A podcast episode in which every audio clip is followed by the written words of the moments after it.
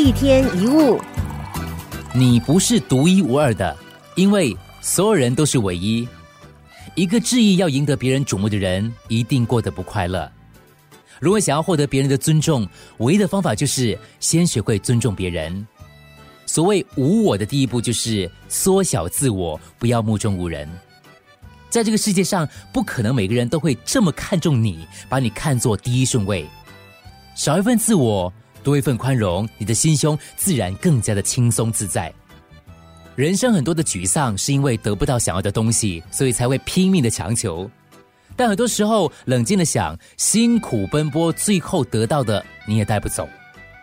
当我们无法渺小自己，就无法跟别人为善。有位修行者每天念经，时间久了，他觉得自己好像有点道行了。于是，就向老天要求一块土地，希望可以收更多的弟子来教导他们。到了晚上，老天就托梦要这个修行者第二天早上拿着旗杆往南方走，在日落的时候呢，就把旗杆插在所到的地方，沿途所经过的土地都将属于他。这修行者心里就想了：哇，老天这么看重我，给我的土地应该不小吧？于是他就心生傲慢，两腿开始狂奔，跑快点就能得到更大的土地。一直到黄昏，这个修行者已经精疲力尽了，最后不知倒地而死。旁边的路人挖了一个洞，把他埋葬。原来他所需要的土地只是一个人身子那么大而已。一天一物，他们给我的不是理所当然，我所得到的已经非常感恩。把自己渺小一点，你会过得更加的惬意。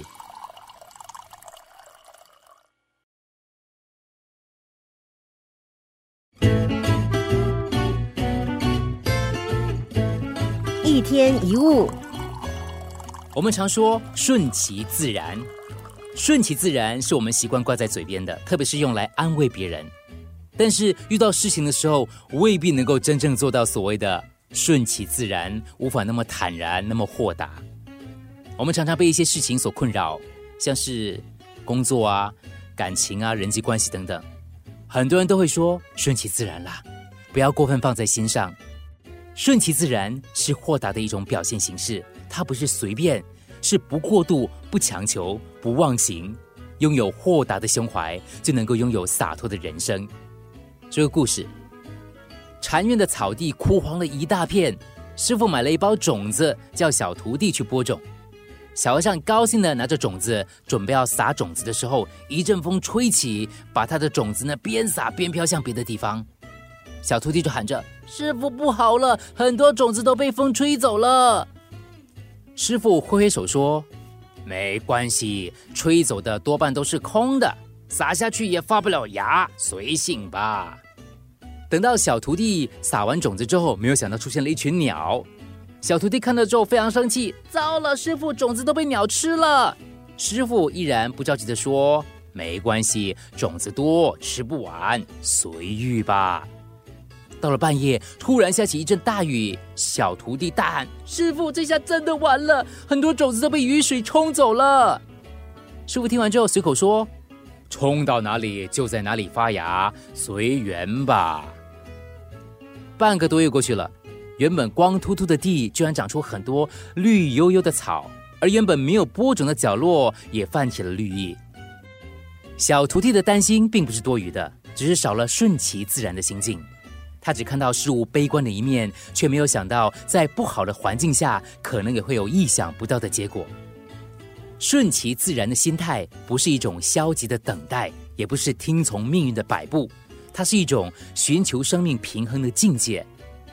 所以，当事事都以看开做到顺其自然的时候，内心就会发觉已经渐渐清澈、渐渐明朗，很多无谓的负担就会消除，心如止水，平静安详。任何念头都不存于心，一切顺其自然就是最好的方式。一旦你心存刻意，无论是恶念还是善念，都会平地起波澜。只有顺其自然，生命才会感觉到自在。与其苦苦哀求一些不可能达到的事情，不如把心放宽，看淡世间万物，放下背负的重担，回归自然的选择。在不失去正道的前提下用一颗自然的心来品尝人生的滋味。一天一物。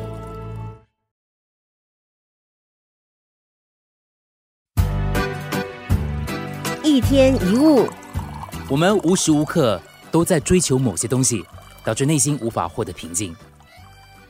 当我们用眼耳鼻舌身来追求感官快乐的时候只为获得短暂的快感因为那些表现上的刺激也只是暂时的，无法达到永恒。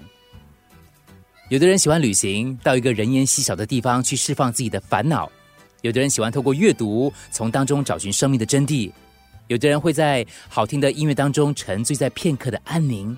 这些都是抚平内心焦躁不安很好的方法。即使你什么都不做，也可以找一把椅子，坐在那里，闭上眼睛，专注调节自己的呼吸，把内心所有的事情归零，把一切回归宁静之后，补充能量，再出发。以前有个学生在树下静坐，突然闻到一阵一阵的花香，让他非常感动。学生不禁想到，这些花草都是在开花的时候才会香，有没有在不开花的时候就会香的花草呢？花香会在短暂的时间里散发，那到底有没有四季都芬芳的花香呢？这个学生这个时候沉溺在这些问题当中，接下来几天都无法把心静下来。老师看到之后就告诉他：不一定要开花结果才能闻到芬芳，不必要在姻缘里寻找芳香，你的内心永远都应该保持喜悦的花香。怎么保持呢？我们要抛开以上所有的疑问，单纯的坐下来，静静的享受这些花香。那么香味在那一刻就会变成永恒，停留在心中的味蕾上。人的心其实就像一池水。当人心烦躁的时候，就好像水被搅动。我们常常不知道自己要什么，就会依附着别人的意见，甚至受到别人无心或有心的影响，让自己活得很累。这样又怎么能够感受到幸福呢？反观内心清净的人，才能够真正的认清自己。不论外界环境如何变动，他是不为所动的。这样才能屏蔽所谓的烦恼，清楚自己的方向。每天我们都忙忙碌碌，各种各样的烦恼也会层出不穷。一个烦恼过去了，下一个烦恼又来了。不要为你的心灵装满了没有用的烦恼，应该尝试在心里种满美好的花香。当花朵填满了你的内心，烦恼自然就会被赶出去了，内心的忧虑才会自然的消退。一天一物。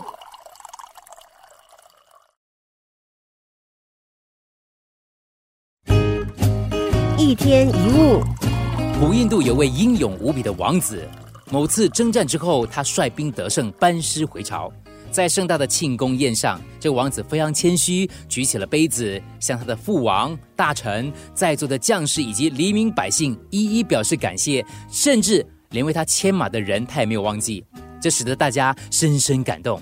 这个时候，国王看着王子说了：“我的孩子，有一个最重要的人，你还没有向他致谢呢。”王子想啊想，始终想不出，只好向他的父王请教。这时国王就说了：“你的对手。”如果说王子是谦卑的，那国王则是睿智的，因为他知道对手对于自己的影响和意义才是人生的至高境界。如果没有对手的话，又怎么谈得上胜利呢？是对手磨练了我们的意志，使我们变得更强大。对手赋予了我们另一种人生高度，对手的实力往往决定着我们的实力。我们也在跟对手的竞争中不断的壮大。人的一生，无论是顺利还是坎坷，难免会互相竞争比较。正因为有一些对手阻碍我们的成功，所以我们才要更加努力追求成功。无论你是否胜出，都要为自己或对手留有三分余地，不要把仇恨带进生命。不要把竞争对手当作敌人来对待，应该看到他的优势，而且用来弥补自己的不足，用赞扬的心态去接受他、欣赏他，放下你敌视他的心态。而对于在竞争当中胜利的对手，你要跟他握手，祝贺他、赞美他、钦佩他；对于失败的对手，更要跟他握手，鼓励他，同时应该赞美他某一个地方所具有的优势。对于对手，不可以嘲笑、贬低。因为所有的敌人都可能是你的对手，但对手不一定是你的敌人，他们有可能是你前进的动力，是你的朋友，甚至可以成为你的知己。正向的态度面对自己的对手，更加有助于我们赢得更多的成功。生活当中，我们应该对身边的人充满感激，感激伤害你的人，因为他磨练了你的心智；感激欺骗你的人，因为他增进了你的见识；感激鞭策你的人，因为他消除了你的惰性；感激遗弃你的人，因为他教导你要坚强。当然，也应该感激你的对手，因为对手壮大了我们，使我们达到人生的另一个高峰。一天一物。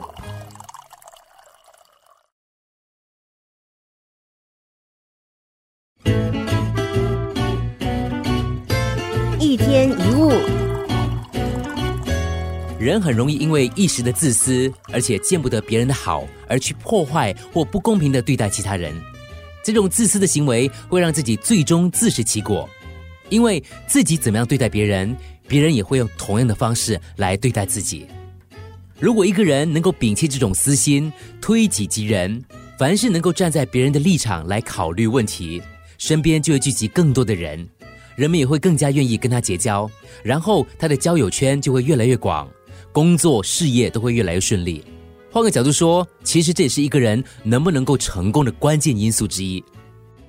有位师傅到处宣扬道理，有一天因为时间延迟了，耽误了前往附近的旅店投宿，他只好去找人家借宿一宿。